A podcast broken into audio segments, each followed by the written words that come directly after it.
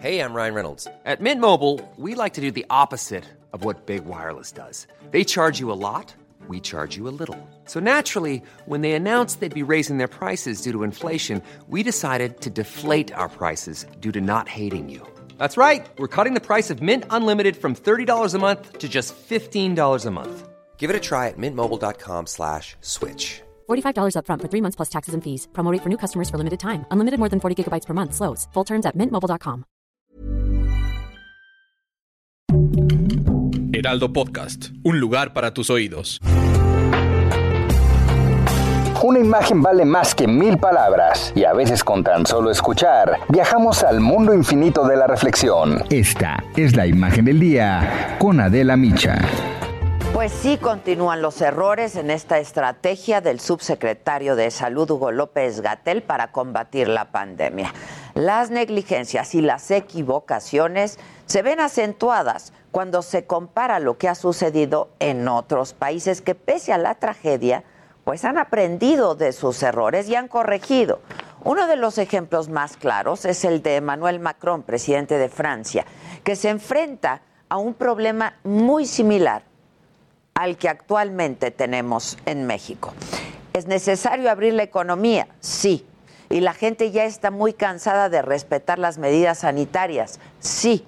En Francia, además, hay un fuerte movimiento antivacunas. Sin embargo, Macron entendió que por las nuevas variantes, que son por mucho más contagiosas, era indispensable exigir certificados de vacunación para poder hacer actividades colectivas, como ir a hoteles, entrar a bares, asistir al cine, ir al teatro.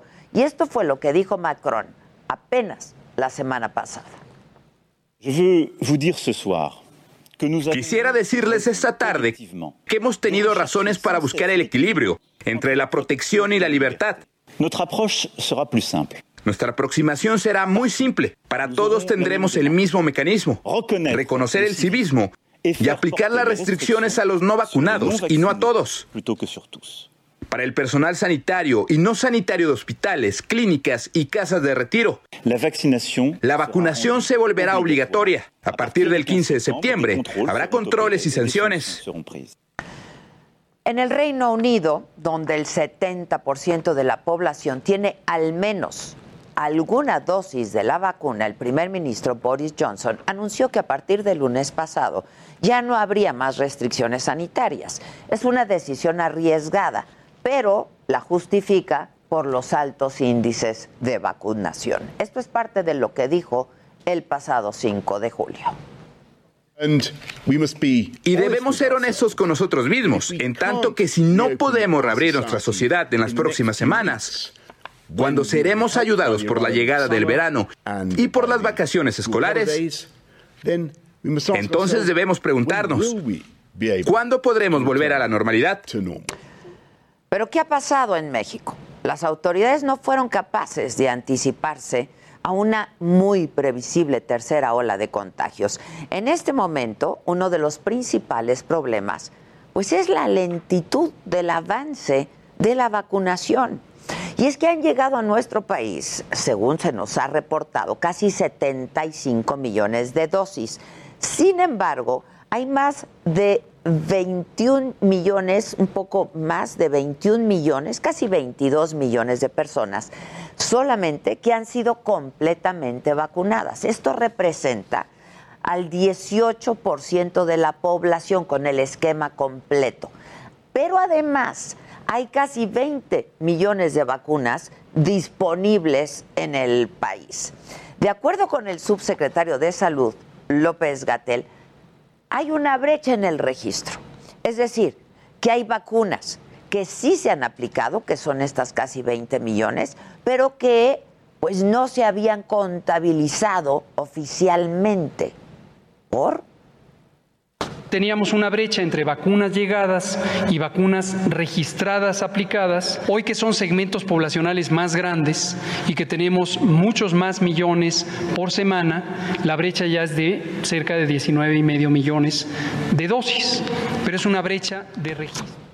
Y dijo además que los problemas logísticos de hacer llegar las vacunas han sido un problema Un tránsito de las vacunas no llegan mágicamente del aeropuerto al puesto de vacunación. Las unidades se van, entregan la vacuna, eso es relativamente rápido, 48, 72 horas, y después se empiezan a desplazar a las zonas donde se pone. Pues sí, al arrogante señor, señor Gatel le decimos que se entienden estos problemas logísticos de traslado que han existido desde siempre. La demora en la captura de los datos de las papeletas también, pero de más de 19 millones de vacunas.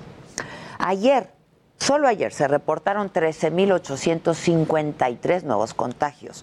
Es la mayor cifra desde el 30 de enero pasado, en el peor momento de la pandemia. Y no solo se mantiene esta tendencia a la alza, sino que la pandemia está creciendo a mayor velocidad cada día. Pese a los hechos, López Gatel sostuvo que las condiciones del país no permiten volver a aumentar las medidas sanitarias y desestimó el daño que puede provocar esta tercera ola. Vamos a escuchar lo que dijo en la mañanera de ayer martes. Ya no es una enfermedad que tenga un comportamiento tan virulento puede seguir causando enfermedad grave, que no haya duda, puede seguir causando la muerte. Entonces, no debe extrañar que haya espacios públicos que permanezcan abiertos aún cuando haya crecimiento de la epidemia.